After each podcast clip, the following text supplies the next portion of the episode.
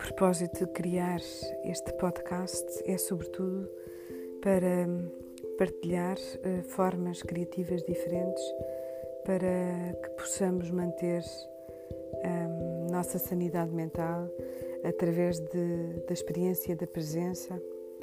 a experiência da conexão interior conosco e de